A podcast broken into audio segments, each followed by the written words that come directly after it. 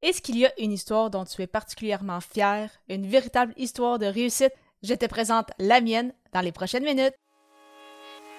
Les médias sociaux en affaires est ton rendez-vous hebdomadaire pour en connaître davantage sur les différents réseaux sociaux et les plateformes de création de contenu dans un contexte d'affaires. Chaque semaine, je répondrai à une question thématique qui te permettra d'appliquer concrètement ces conseils pour ton entreprise. Si tu reconnais l'importance et la puissance des réseaux sociaux ainsi que de la création de contenu pour ton entreprise et que tu souhaites en apprendre davantage sur cet univers, tu es au bon endroit. Je suis Amélie Delebel, travailleuse autonome dans le domaine des communications et marketing depuis février 2020. Je travaille avec les réseaux sociaux et dans la création de contenu depuis 2014. Les médias sociaux en affaires est mon deuxième podcast après Athlète Entrepreneur, lancé en janvier 2019. Bienvenue sur mon podcast. Salut et bienvenue sur les médias sociaux en affaires, épisode 227, alors qu'aujourd'hui je réponds à la question Quelle est ton histoire de réussite? Il s'agit de la 17e émission dans le du défi créatif J'envoie 2024 où tout au long du mois de janvier, je publie un épisode par jour avec soit une contrainte créative ou une thématique. Et aujourd'hui, la thématique est bien évidemment une histoire de réussite.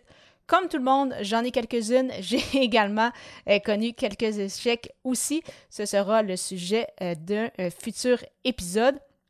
Mais euh, aujourd'hui, donc, mon histoire de réussite que je voulais te partager, dont je suis particulièrement fière, en fait, c'est euh, survenu lors de ma deuxième euh, année de cégep. Donc, j'avais 18 ans, donc au début de la, rentrée de ma deuxième année.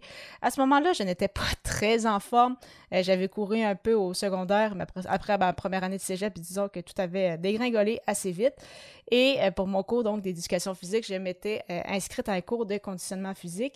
Et lorsque la saison a débuté, on a su aussi que l'épreuve finale était un 5 km. Et euh, pour cela, il fallait s'entraîner donc deux fois par semaine, soit au gym pour faire signer euh, un papier par un professeur, ou faire partie du club de cross-country qui avait fermé plusieurs années auparavant et en fait qui, euh, que le cégep relançait pour justement cette épreuve finale. Et bien évidemment, donc, comme je n'aime pas courir sur le tapis et c'est un euh, problème encore aujourd'hui, je me présente donc pour, en fait, un peu comme le, camp pour l'équipe. Euh, pour être très honnête, ils acceptaient tout le monde, donc il n'y avait pas vraiment d'inquiétude à ce niveau, mais je voulais quand même voir. Et euh, vraiment, c'est ça. Je réalisais que je n'étais pas en forme. si ma mémoire est bonne, je pense que pour le premier entraînement, j'avais couru 8 km en une heure. Euh, peut-être un peu plus même qu'une heure, pas tout à fait 8 km parce que je me suis plus euh, beaucoup, mais quand tu n'es pas en forme et que tu cours pendant presque une heure pour un premier entraînement, disons que ça, euh, que ça marque les esprits. Et à ce moment-là, j'étais avec une de mes amies qui, elle, après l'entraînement, a dit Moi, mais je vais aller m'entraîner au gym parce que je fais pas partie de ce club-là. Donc, c'est sûr que ça a été quand même difficile. Euh, de mon côté, je, suis restée. Je me suis dit, bon, mais moi, je sais que je serais pas capable de courir euh, dans un gym, donc euh, je vais faire partie de l'équipe. On avait des pratiques le lundi soir et le mercredi midi. J'ai commencé justement à me tenir un peu avec gens, justement, de, de ce club-là.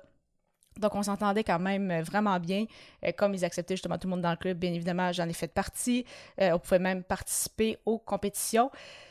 Ça aussi, disons que j'ai appris à faire descendre peut-être un peu mon ego parce qu'on était peut-être euh, environ une 70-75 qui participaient à chacune des courses. Et sur 75, je dirais qu'habituellement, je finissais 70e, 71e. Et puis là-dessus, il y avait toujours peut-être deux participantes qui terminaient pas l'épreuve. Donc, j'ai jamais fini dernière, mais disons que j'étais vraiment à la toute fin euh, du peloton. Mais euh, j'ai quand même eu vraiment beaucoup de plaisir cette année-là et euh, surtout, c'est que je me suis vraiment améliorée tout au long de l'année. j'ai fini par, justement, la dernière course de la saison, par faire mon meilleur temps à vie sur un 5 km encore aujourd'hui. Donc, même si c'était un 5 km cross, donc pas sur route, mais justement un peu dans le bois, vraiment, j'ai eu mon meilleur temps que je ne sais pas si un jour je vais être capable de, battre, ça va être à suivre. Et euh, j'ai également couru cette année-là, donc mon tout premier 10 km à vie. Euh, j'ai été nommée euh, l'athlète féminine la plus améliorée de mon club également.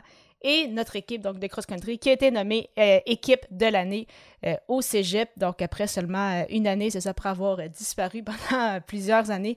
Donc vraiment, ça a été toute une année oui, au niveau de l'équipe, mais également au niveau personnel, vraiment à quel point j'ai appris justement à, me connaître davantage, de voir à quel point j'étais capable de, réaliser quand même des belles choses, à quel point justement de la persévérance, ça peut rapporter énormément, à quel point que c'était important de se, dépasser soi-même aussi.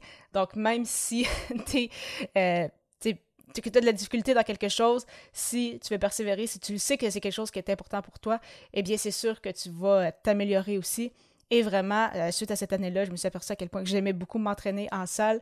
Euh, donc, pour faire, euh, pour faire du gym, faire des séances de gym aux jours, ce que je n'avais jamais fait non plus auparavant. Donc, j'ai découvert cet amour-là pour le gym et également pour la course à pied que oui, des fois, j'ai délaissé lors des, dernières années aussi, donc ça a été des, aussi des, hauts et des bas, mais que j'apprécie beaucoup présentement. Donc, vraiment, cette, cette année-là qui a été assez incroyable et qui, et qui m'a marqué en fait pour euh, la suite de mon parcours.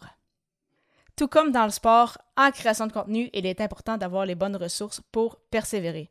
C'est pourquoi je te partage une liste d'éléments clés à ne pas oublier avec ta création de contenu. Et pour la télécharger gratuitement, simplement te rendre au amnidabel.com baroblique liste. Au plaisir de te retrouver lors de l'épisode 228 alors que le sujet sera Quel a été le point tournant dans ta carrière? À bientôt!